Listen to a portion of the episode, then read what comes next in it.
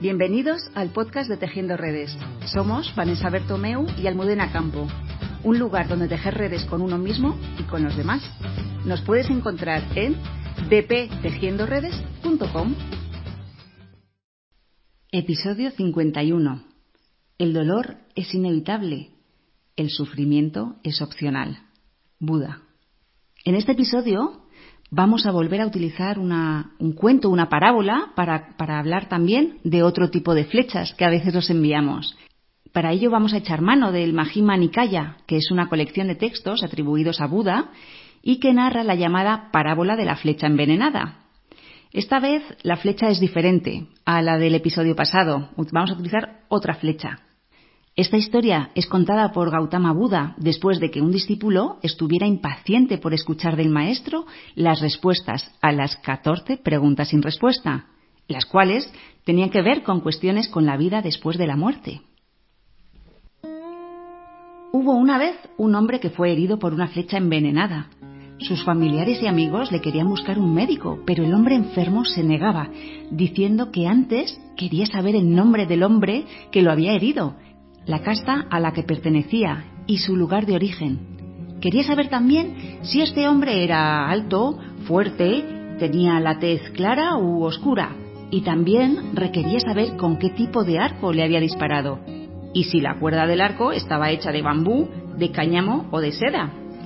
Decía que quería saber si la pluma de la flecha provenía de un halcón, de un buitre o de un pavo real.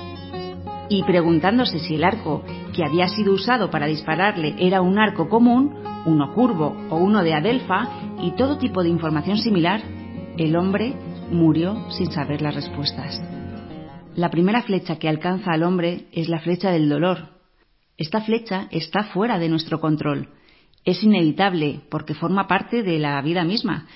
Pero en lugar de aceptar ese dolor y poner atención para intentar sobrellevarlo, trascenderlo, aprender a gestionarlo, pues el hombre se dispara la segunda flecha, a sí mismo esta vez, la del sufrimiento.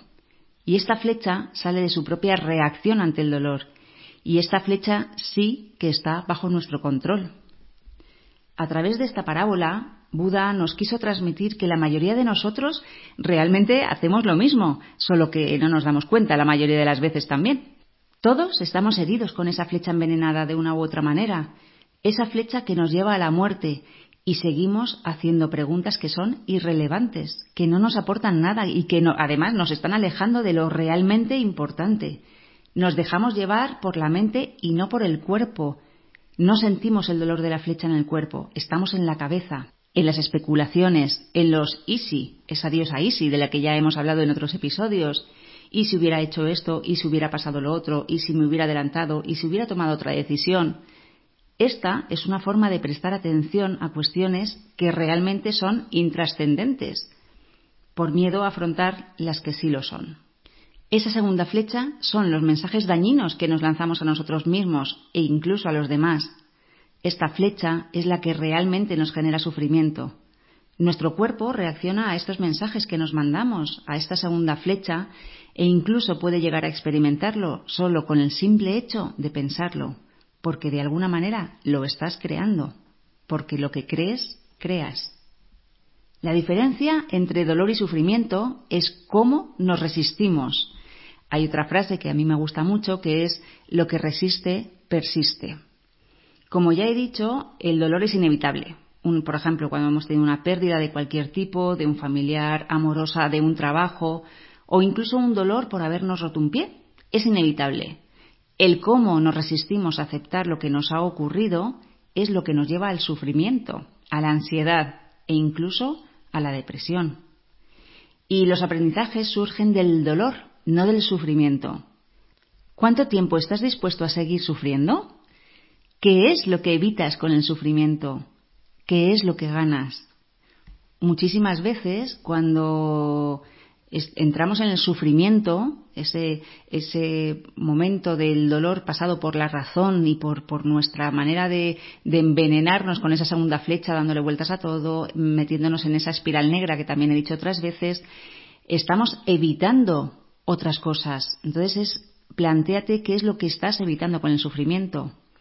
¿Y qué es lo que ganas? Porque vas a decir, nada, ¿cómo, ¿cómo voy a ganar con el sufrimiento? Pues sí, muchas veces tenemos mm, beneficios, estamos ganando algo sufriendo, estando en ese, en ese sufrimiento.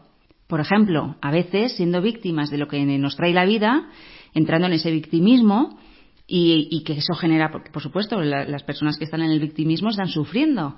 Y estando en ese victimismo, en ese sufrimiento, obtenemos ganancias, como por ejemplo puede ser una mayor atención. Nos prestan más atención, nos miran, nos ven. O al, al, contrario, evitamos responsabilidad sobre lo ocurrido o cómo vivimos lo que nos ha ocurrido. Podemos estar evitando mirarnos, mirar hacia adentro, mirar lo realmente importante, y eso también es una evitación. Así que el primer paso para salir del sufrimiento es ser consciente. No lo olvides, el primer paso es poder ver cómo te estás moviendo en el sufrimiento para poder salir de él. ¿Qué estás evitando? ¿Qué estás ganando? ¿Qué, te mantiene en ese sufrimiento? Todos tenemos una sabiduría interna para salir del sufrimiento, solo que muchas veces no sabemos que la tenemos. Y está en tu mano pedir ayuda o seguir ahí, en ese sufrimiento, porque al final no deja de ser una zona de confort. Cuando estamos en el sufrimiento, en ese victimismo, estamos cómodos porque a lo mejor ya es algo conocido y enfrentarnos a asumir determinadas responsabilidades, eso es lo desconocido y lo que nos está realmente manteniendo en el sufrimiento porque no sabemos hacerlo, no queremos hacerlo, nos da miedo hacerlo. O al contrario, pues alentamos eh, lo que ya he dicho, que te miren, que, te eh, cuiden, que estén pendiente de ti, que te digan, ay, cuánto lo siento, con lo buena que tú eres, porque fíjate cómo te puede estar pasando esto a ti. Bueno, pues tenemos que ser conscientes y mirar qué es realmente lo que, lo que nos está manteniendo en ese sufrimiento. Te proponemos un breve ejercicio para comenzar esta nueva forma de estar en el mundo. Escribe qué beneficios obtienes estando en el sufrimiento. Por ejemplo, en, los adultos ya lo hemos dicho, que por ejemplo es el, esa que me prestan atención, que están pendientes de mí, que me cuidan, que me miman. Y si nos vamos a los niños, al final las rabietas, más allá de que no saben expresar su enfado o su necesidad de otra manera, muchas veces también con su comportamiento, con, ese, comportamiento disruptivo que nosotras siempre decimos que son síntomas, eh, están llamando nuestra atención, están queriendo decirnos algo, están queriendo que les miremos, están diciendo muchas cosas. Así que en este ejercicio que te proponemos empieza por ti y pregúntate qué beneficio estás obteniendo y qué estás evitando manteniéndote en ese sufrimiento. Luego, observa esta lista y decide qué quieres hacer con ella. ¿Quieres guardártela o quieres deshacerte de ella? Y sea lo que sea, así está bien, porque acabas de mirar cara a cara a tu sufrimiento y acabas de empezar a tomar conciencia. Y eso es maravilloso y yo siempre digo en terapia que eso es el 50% del, del trabajo. El poder darte cuenta de lo que, de lo que realmente hay es mm, esa toma de conciencia es el 50% de cualquier trabajo de evolución o de crecimiento. Después de esto, escribe lo realmente importante, el aprendizaje que hay tras el dolor físico o emocional. Tras el dolor, insisto, no sufrimiento, ¿eh? Escribe lo que hay detrás de ese dolor emocional o físico. El aprendizaje que hay tras la pérdida. El aprendizaje que hay tras la flecha que te ha mandado la vida. Y esto guárdatelo como oro en paño. No lo olvides. Aprende de ello porque es una grandísima lección en la vida. Aprende nuevas formas de vivir lo que nos ocurre y nuevas formas de estar en el mundo, de afrontar lo que nos sucede desde un lado mucho, mucho más saludable para nosotros. Desde Tejiendo Redes te animamos a mirar el dolor y a soltar el sufrimiento. Recuerda que todo, todo, todo lo que necesitas para poder hacerlo está en ti. Gracias por llegar hasta aquí.